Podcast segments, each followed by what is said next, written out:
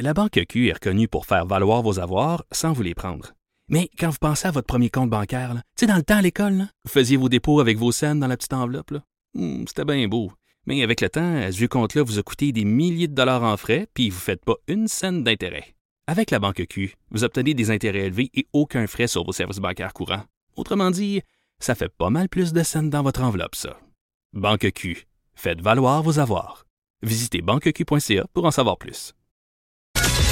Cube Radio.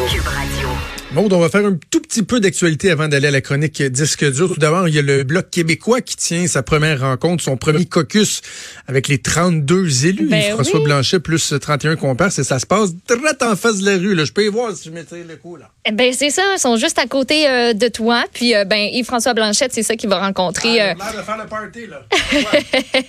la boisson coule à flot. Mais euh, c'est ça, tout le monde est réuni. Puis c'est pas mal le premier chef qui euh, qui, qui, qui, qui fait ça en fait euh, depuis euh, depuis que les élections sont, sont terminées, depuis que tout le monde est élu. Il devrait faire un point de presse par la suite. Il y a aussi Elisabeth May qui va s'adresser aux médias aujourd'hui. Donc on va suivre ça, c'est sûr et certain. à noter l'aspect très st- stratégique de François Legault parce que il- François Blanchet, il a appelé au cabinet du premier ministre puis il a dit Hey, Ben gang, oui. On va être là. on, on est juste en face, le On bureau, là, c'est faire, 20 oui. pieds, euh, c'est de l'autre bord de la rue.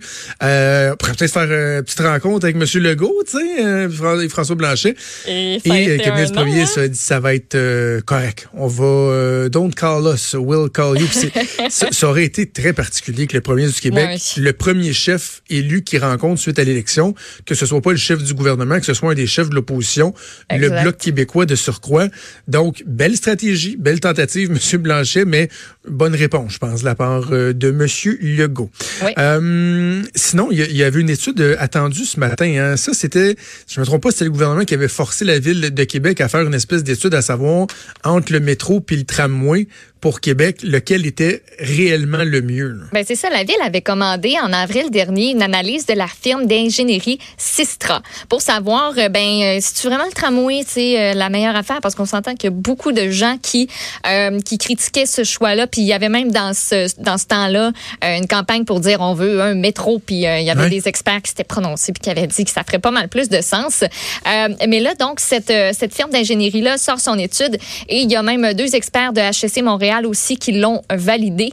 Ça a l'air que Québec, c'est trop petit, puis c'est pas assez dense pour justifier un réseau de métro. Ça coûterait bien trop cher. Un métro, là, ça coûterait 4 à 5 fois plus cher que le tramway. Puis il faut savoir que dans cette étude-là, on a étudié quatre modes de transport différents. Donc le tramway, le train léger sur rail, le monorail et le métro euh, souterrain. Donc, euh, puis on a euh, écarté d'entrée de jeu le train léger sur rail puis le monorail. Ça faisait pas de sens. On a utilisé quatre critères pour arriver euh, au résultat final. Coût d'insertion, fiabilité des systèmes dans les conditions hivernales, c'est super important.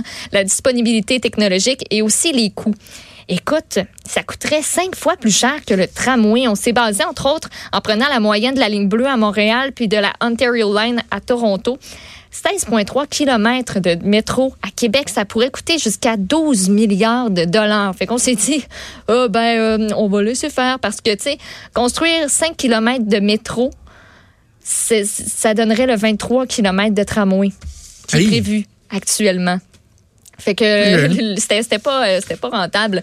Euh, peu tout. Puis tu sais, on vient vraiment le valider avec deux experts du HEC qui disent ben en effet, on entérine sans réserve les conclusions de Sistra. On privilégie aussi de ce côté-là un tramway dans la capitale nationale. Ça fait que Régis Labombe, puis Rémi Normand. Rémi Normand lui a commenté, là, il est ben content. Il faut juste mentionner ceci, par contre, c'est que la firme Sistra Canada qui a fait l'étude, euh, elle travaille sur la conception du tramway de Québec. Sais, Ben, comme- c'est sûr qu'il y a une espèce de petit biais. Ça doit être pour ça qu'on est allé chercher les deux experts au HEC pour euh, contre-vérifier puis dire Ben oui. euh, oui, pouvez-vous euh, pouvez-vous comme entériner la chose puis dire que, que c'est bon puis qu'on a raison? Mais tu sais, c'est comme un procès criminel avec les experts de la couronne puis les experts de la défense. L'expert de la couronne va venir dire que ce que la couronne dit est vrai.